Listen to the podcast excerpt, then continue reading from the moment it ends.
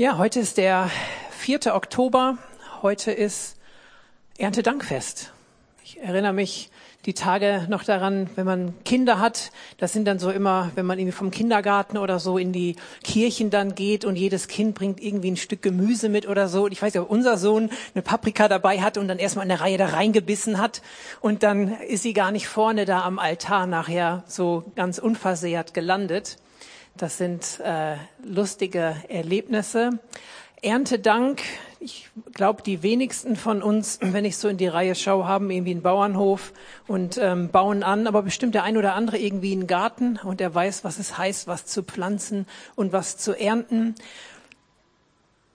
Beim Erntedankfest, da geht's um was Schönes. Da geht's um den Segen der Schöpfung. Da geht es um das, was Gott gegeben hat, was Gott geschenkt hat. Es ist ein Hinweis auf Gottes Größe, auf seine Kreativität, auf sein Design und auf seinen Reichtum. Er hat uns eine schöne Welt gegeben und er hat sie uns geschenkt. Und das, die Bibel spricht davon, Gottes Gnade ist da oder er lässt die Sonne auch aufgehen über dem Gerechten und dem Ungerechten. Das heißt, wie wir auch sind, Gottes Gnade und Gottes Wohlwollen ist erstmal da. Und ich möchte uns einladen, dass wir kurz damit starten, einander, ähm, wir haben eine Folie dafür, sag doch mal der Person neben dir zehn Dinge, für die du dankbar bist. Und wenn du denkst, okay, zehn ist aber viel, dann bitte ihn, dass er für dich betet, damit du mehr gute Dinge erlebst oder einen Blick dafür bekommst. Von daher, lass uns das kurz machen, dass du irgendwie einer Person neben dir mal einmal sagst, hey, nenn mal zehn Dinge, für die du dankbar bist. Okay, guck, dass es nicht zehn Geschichten oder zehn Erlebnisse werden.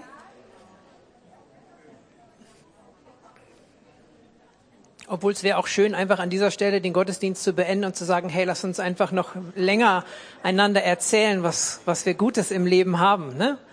Gemeckert wird genug.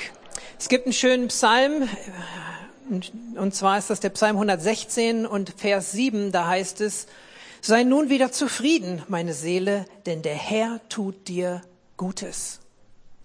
Und es ist gut, ein Zuhause zu haben, es ist gut, einen Ort zu haben, an dem man immer zurückkehrt, und ich bin davon überzeugt, dass wenn wir mit Jesus unterwegs sind, wenn wir Gott kennen, wenn wir uns einlassen auf ihn, dann ist er unser Zuhause. Und dann können wir auch sagen, sei nun wieder zufrieden, meine Seele, denn der Herr tut dir Gutes. Unsere Seele wohnt auch dann beim Herrn und da geht es ihr gut.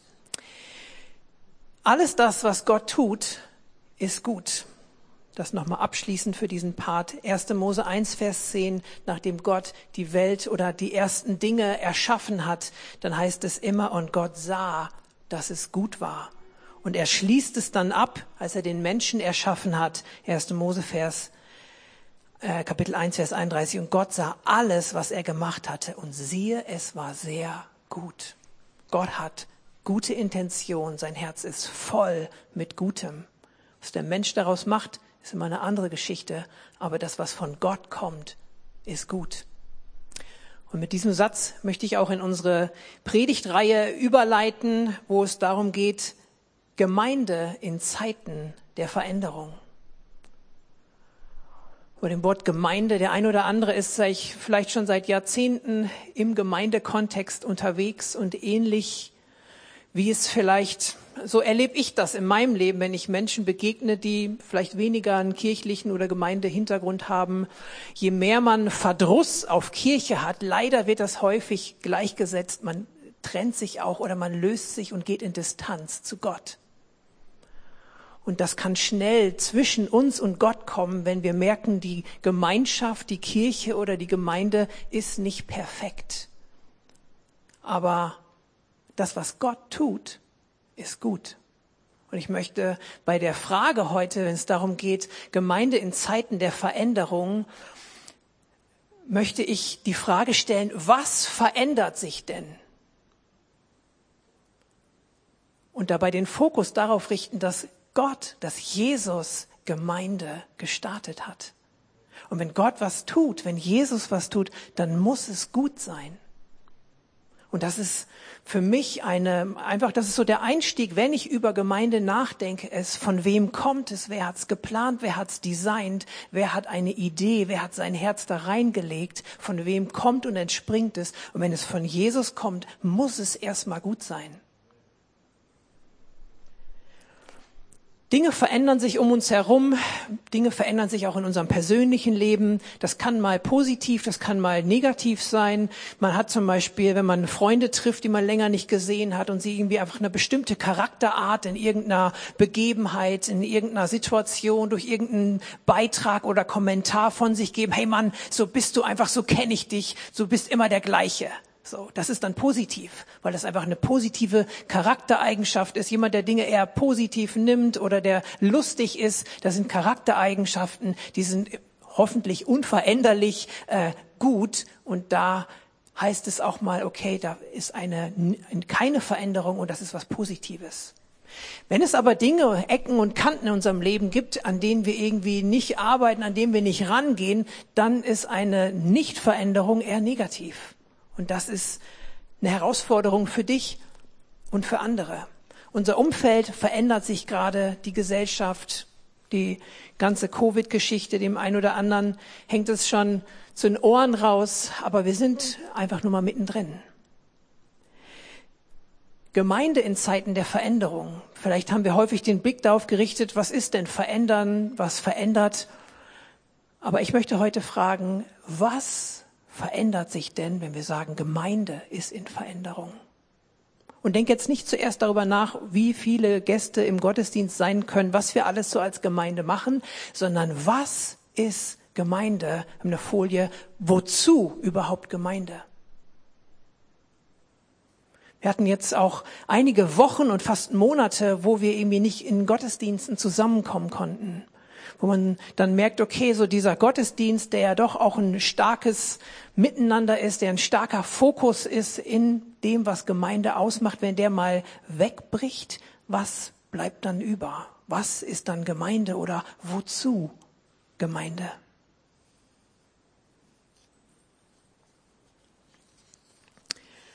Und jetzt lade ich euch nochmal ein, dass ihr fünf Dinge eurem Sitznachbarn sagt, nenne fünf Dinge, was Gemeinde ist oder wozu sie da ist.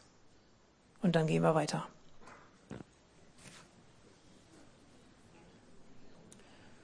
Und wenn du jetzt so ein paar Dinge zitiert hast aus der Bibel, dann fang jetzt nochmal an, das auf Deutsch zu sagen.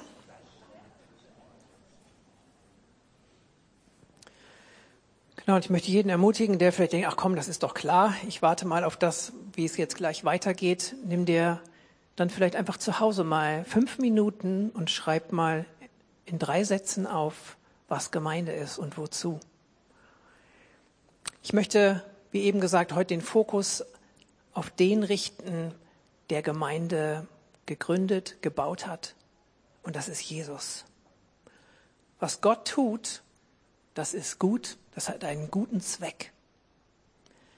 Gemeinde kommt aus dem Herzen Gottes. Es ist nicht zuerst eine menschliche Idee oder Erfindung. Gemeinde hat die Handschrift des Himmels auf sich. Da sagen vielleicht, nee, das sieht man aber leider nicht auf den ersten Blick. Und genau das ist das Problem. Es ist einmal das Problem, dass man das nicht sofort sieht.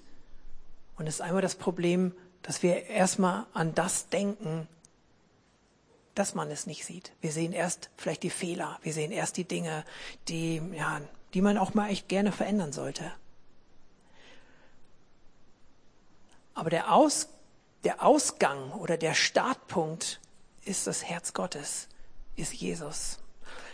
Und die Bibel sagt, dass die Gemeinde der Leib Christi ist. Das heißt, die Gemeinde ist eigentlich Jesus auf Erden.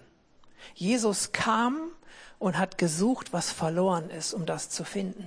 Jesus kam, um zu retten, um zu heilen und um frei zu machen. Frei, das heißt in die Identität, in die Bestimmung jedes Menschen. Jeder Mensch hat eine Bestimmung, jeder Mensch hat eine göttliche Identität, jeder Mensch ist wertvoll, jeder Mensch hat Begabung, jeder Mensch hat Berufung, jeder Mensch hat was zu geben, jeder Mensch hat was bekommen von Gott. Und jeder Mensch hat von Gott aus das Recht und den Wunsch, das zu leben und da hineinzukommen. Und genau dafür ist Jesus gekommen, um zu retten, um zu erlösen, um zu heilen, gesund zu machen, um in die Freiheit zu führen.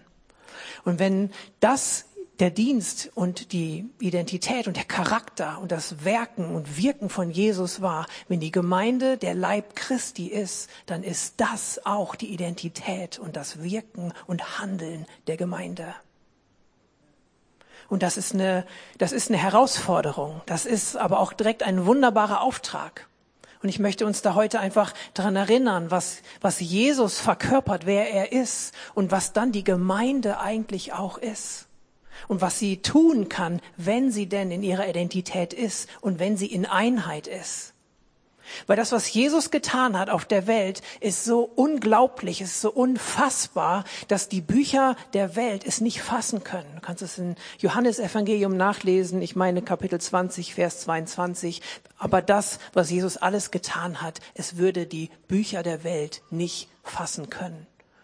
Keine Ahnung, ob das heute ist natürlich eine Herausforderung, wie viele Bücher heute schon geschrieben sind. Da gibt es ja eine echt eine Menge, aber zu der Zeit war das sicherlich genau richtig. Wenn du dir anguckst, was Jesus gemacht hat, und ich kann dir nur empfehlen, auch mal einfach wieder die Evangeliumsberichte durchzulesen und einfach auf den Spuren von Jesus zu sein. Die Leute waren zwischendurch entsetzt, sie waren außer sich, sie sind ausgeflippt.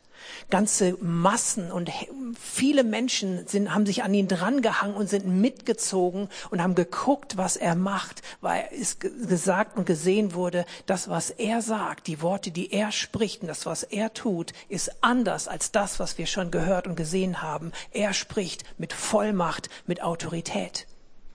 Er kommt nicht nur mit einer Ideologie oder mit einer Theologie oder mit einer Religion, so er kommt mit dem Leben pur. Er kommt mit dem, wonach sich alle jemals in der ganzen Menschheitsgeschichte gesehnt haben. Das hat Jesus verkörpert und gelebt.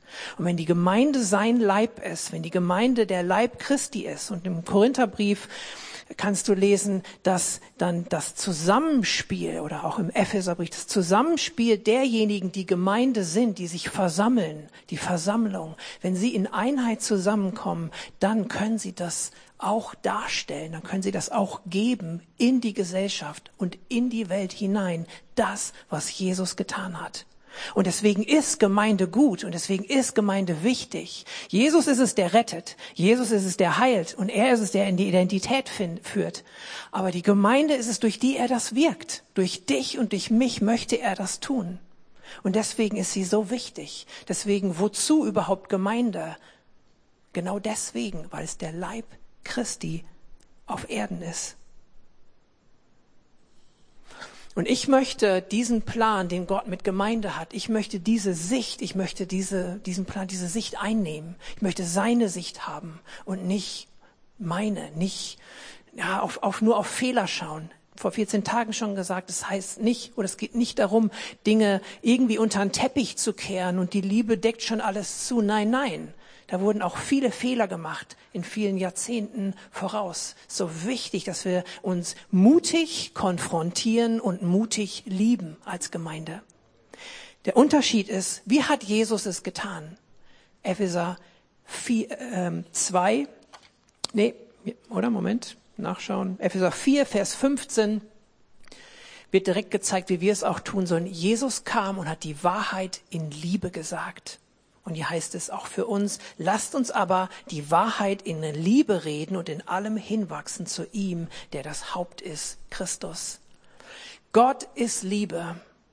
Und Gott hat die Welt so sehr geliebt, dass er Jesus geschickt hat. Er kam nicht mit dem Zeigefinger. Er kam nicht, um in die Wunde zuallererst reinzudrücken der Ehebrecherin, da war so eine Frau, der Jesus begegnet ist, die ist fremdgegangen und wurde dabei irgendwie erwischt und die Leute wollten sie dafür zur Rechenschaft ziehen und haben sie vor ihn geholt. Das Letzte, was Jesus gesagt hat, nachdem er ihr Liebe und Gnade gegeben hat, hat es gewesen, jetzt geh hin und sündige nicht mehr. Es war nicht das Erste. Wir sind manchmal leider so, wenn wir irgendwas sehen, was nicht richtig ist, das Erste, was wir sagen, ist, hey, so nach dem Motto übersetzt hier, geh hin und sündige nicht mehr. Aber Jesus kam erst mit der Liebe. Das heißt nicht Dinge verheimlichen, zurückhalten, nicht ansprechen, aber es heißt in der Liebe die Dinge zu sagen.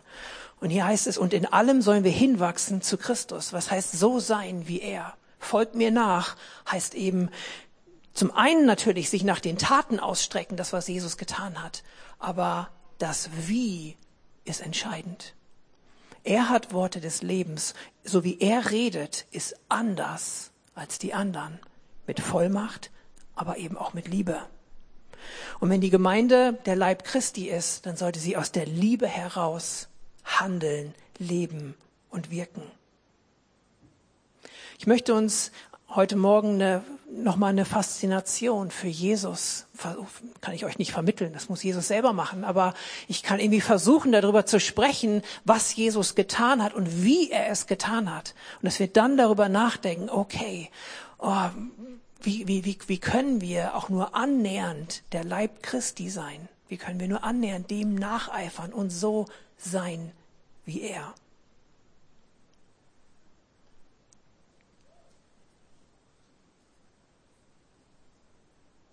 Jesus hat den Grundton, hat den Verhaltenskodex, hat das Design für Zusammenleben, die Hoffnung und zugleich auch die Erfüllung dessen verkörpert, was es heißt, gemeinsam als Menschen zu leben.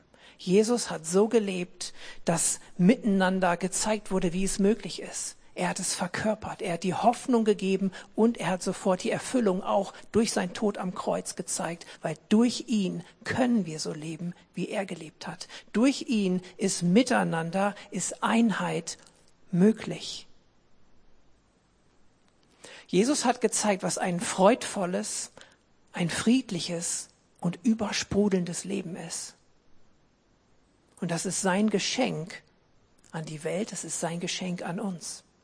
Ich glaube, dass es möglich ist, und davon träume ich, eine Gemeinde, die voller Freude, voller Frieden und voller übersprudelndem Leben ist, wo die Werke Jesu gesehen und erlebt werden, wo gerettet wird, wo Menschen heil und gesund werden. Und dann ist es natürlich tragisch, wenn Dinge auch mal nicht so eintreffen, wie wir uns das wünschen oder wo wir für glauben oder wo wir meinen für zu glauben.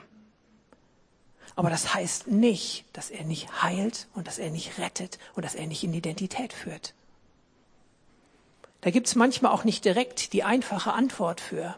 Aber wichtig ist, seinen Blick auf Jesus fokussiert zu lassen, weil er ist der Frieden, die Freude und das übersprudelnde Leben.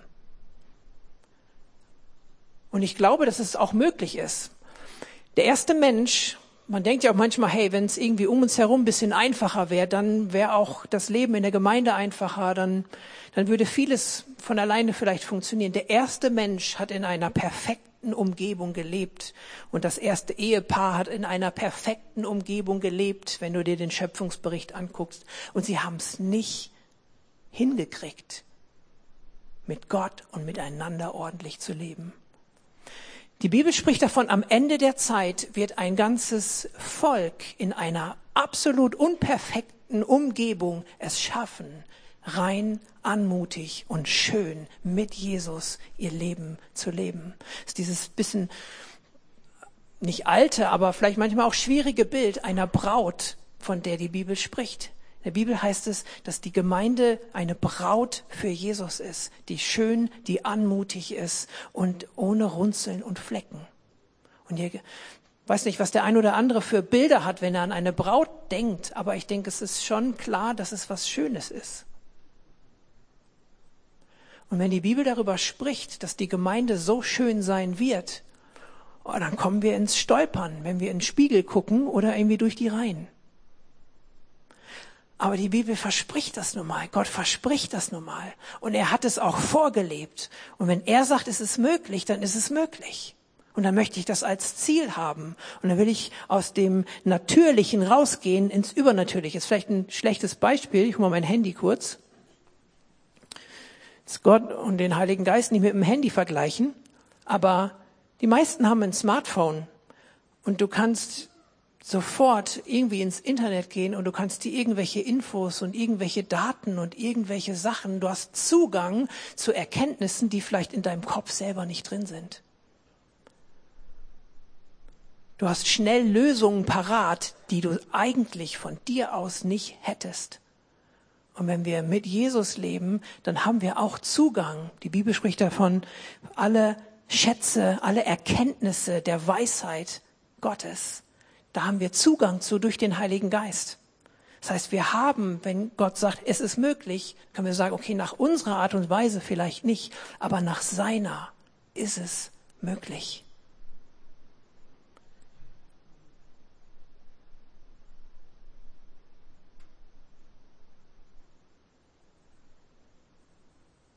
Die Gemeinde ist der Leib Christi auf Erden. Aus einzelnen Menschen bestehend, allein unvollkommen, gemeinsam, aber ergeben sie den Leib, ergeben sie das Ganze. Jesus hat so viel gemacht, ein Mensch oder eine kleine Gruppe kann das gar nicht so darstellen. Deswegen mag ich auch große Gemeinden, nicht der Größe wegen, es hat zum einen was mit Berufung zu tun. Was für Fähigkeiten sammelt Gott hier? Was möchte er mit einer Gemeinde machen, in einer Stadt, in einer Gegend? Und dann braucht sie ein, manchmal eine gewisse Größe, um das auch umsetzen zu können.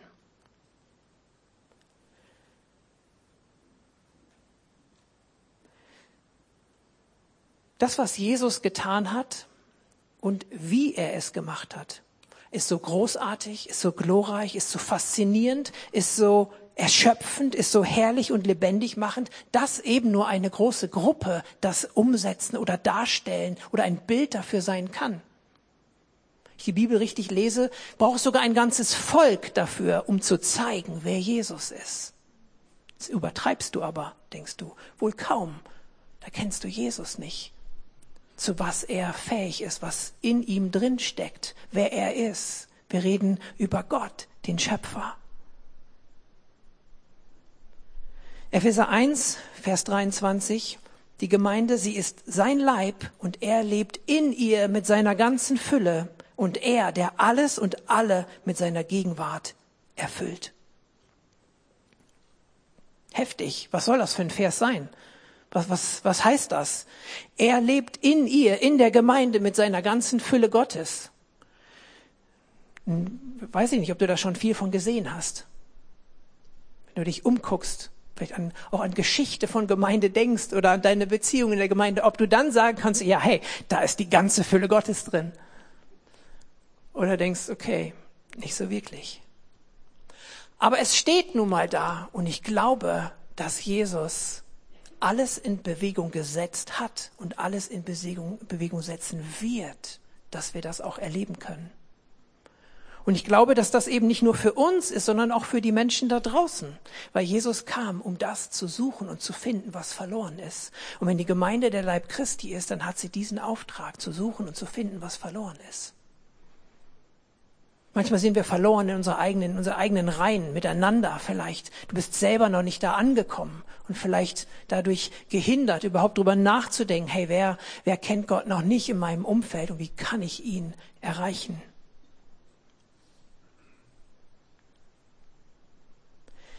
Ich träume von einer schönen, von einer anmutigen, von einer leidenschaftlichen, herrlichen Gemeinde.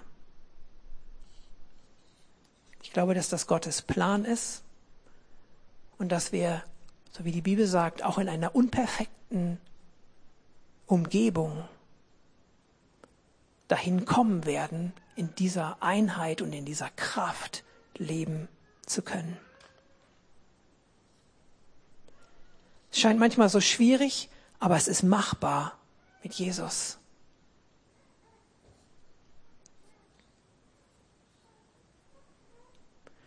Das Was, das Tun, was Jesus getan hat und das Wie gehören hier zusammen. Und da möchte ich uns abschließend hinführen, dass wir darüber nachdenken, okay, was ist es an den, an den Taten, das, was Jesus getan hat, was er gemacht hat. Er hat gerettet, er hat geheilt, er hat in Identität geführt, er hat, er hat, das, er hat Menschen zum Leben geführt, er hat Menschen ermutigt, er hat Menschen aufgebaut. Er war ein Segen für sein Umfeld. Ist das vielleicht ein Bereich, wo du neu sagen willst, hey, da möchte ich mehr rein. Ich möchte mehr das tun, was Jesus getan hat. Oder ist es mehr der Bereich des, des Wie, die Wahrheit in Liebe sagen? Wir hatten in den letzten Wochen auch das Buch Nehemia und ich habe es vor 14 Tagen ein bisschen in den Kontext gesetzt zu Gemeindebau. Hier war jemand, der von Gott einen Plan, eine Vision bekommen hat, der Menschen gesammelt hat und es war ein großes Projekt. Der Tempel in Jerusalem war schon wieder in Betrieb, aber die Mauer, der Schutz um diese Stadt lag brach. Und wenn du das Buch Nehemia liest, dann siehst du, wie verschiedenste Gesellschaftsgruppen einfach da zusammenkommen und in Einheit diese Mauer wieder aufbauen.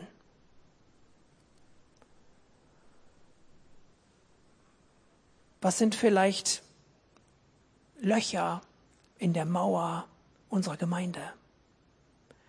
Steine, die nicht einsortiert sind, können zum Stolperstein für dich werden oder für andere. Ein Loch in der Mauer, die Wildnis wird alles zurückerobern. Die Wildnis, ein Loch in der Mauer, dann kommt Unkraut, ein bisschen mehr Unkraut, viel Unkraut. Das ist ein Bild für dein eigenes Leben. Wenn du deine, deine Werte, deine Ethik, deine Moral, deine Standards, wenn die Mauer nicht in Schuss ist, wenn ein Loch drin ist, wenn du Lachs bist, kommt Unkraut, bisschen mehr Unkraut, viel Unkraut. Als Gemeinde, wenn wir lax sind im Umgang miteinander, wenn Uneinheit da ist, wenn Unvergebenheit da ist, dann fehlt da ein Stein in der Mauer. Kommt Unkraut, bisschen mehr Unkraut, viel Unkraut. Was sind so die, die Steine, die einsortiert werden müssen, wenn wir auch so dieses Bild von Nehemia für uns nehmen? Wir haben da eine Folie zu. Was hat Jesus getan? Wie hat er es getan? Vielleicht gibt es da Punkte in deinem Leben, wo du das einfach nochmal sacken lassen kannst und fragen kannst, okay, wo, wo liegen Steine rum, über die ich stolper oder andere? Wo, wo ist es an mir, daran zu arbeiten oder mich zu investieren, mich verändern zu lassen, dass wir als Gemeinde zu dem werden, was Gott schon sieht?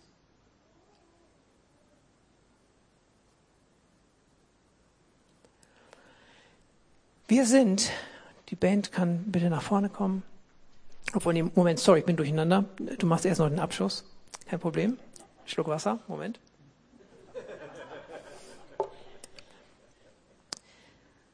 Genau, lass das vielleicht einfach nochmal sacken.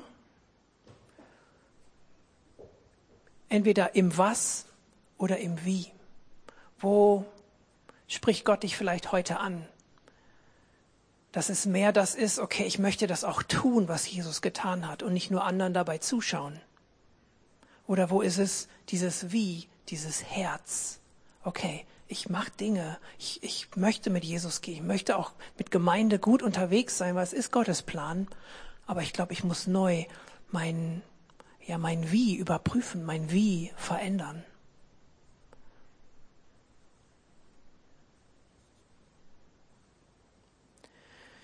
Habe jetzt leider vergessen.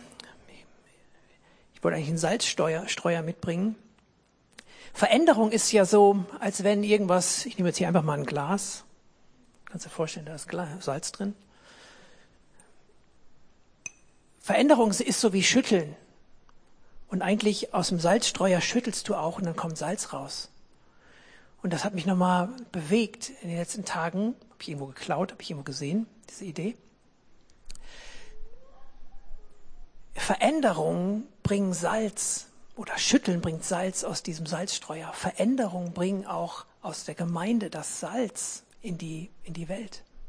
Veränderungen können wir nutzen, dass Salz rauskommt. Wir sind das Salz der Welt.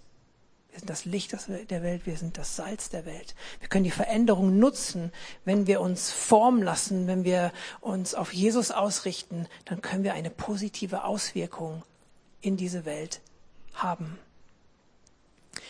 Ich bete noch ein Gebet und in der Zeit könnt ihr einfach nochmal schauen, okay, geht's um das Was für mich heute? Will ich das greifen oder geht's um das Wie? Und dann bitte nimm das mit nach Hause, mach das konkret und versuch hier einen nächsten Schritt zu gehen. Danke, Jesus, dass du so wunderbar bist. Und am liebsten würde ich das alles nochmal wiederholen, was du getan hast und wie groß du bist und zu was du fähig bist und ja, was es dazu alles braucht, um das überhaupt beschreiben zu können. Und ich bete, dass du jedem, der heute hier ist, jedem, der zuschaut, dass du ihm neu zeigst, wie groß, herrlich und wunderbar du bist, was du kannst, wer und wie du bist. Und ich bete so, dass wir das, dass das tief in unser Herz hineinfällt und rein sackt, dass wir neu fasziniert sind von dir, Jesus. Und ich bete, dass du uns dann zeitgleich auch hilfst, dass, dass wenn du so wunderbar bist und die Gemeinde dein Leib ist, wie immer das auch vonstatten gehen soll, wo wir so unsere Fragen haben, dann hilf uns, deine Sicht zu bekommen. Dinge nicht schön zu reden und schön zu sehen, sondern Hoffnung und Glaube und Vision zu haben, dass Gemeinde von dir da ist. Erstens, dass es was Gutes ist und zweitens, dass es da ist, um, um Jesus in der Welt zu sein.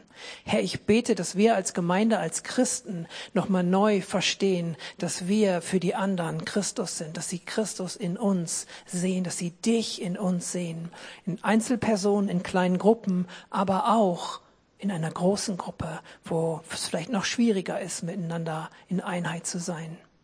Ich bete, Herr, für jeden, der heute hier ist und zuschaut und zuhört, dass du neu zeigst, was du getan hast und wie du es getan hast. Und danke, dass jeder Berufung hat, dass jeder Gaben hat und dass jeder, jeder fähig ist, in dir das in der richtigen Art und Weise auch zu leben. Komm bitte, Geist Gottes, und hilf uns darin. Amen.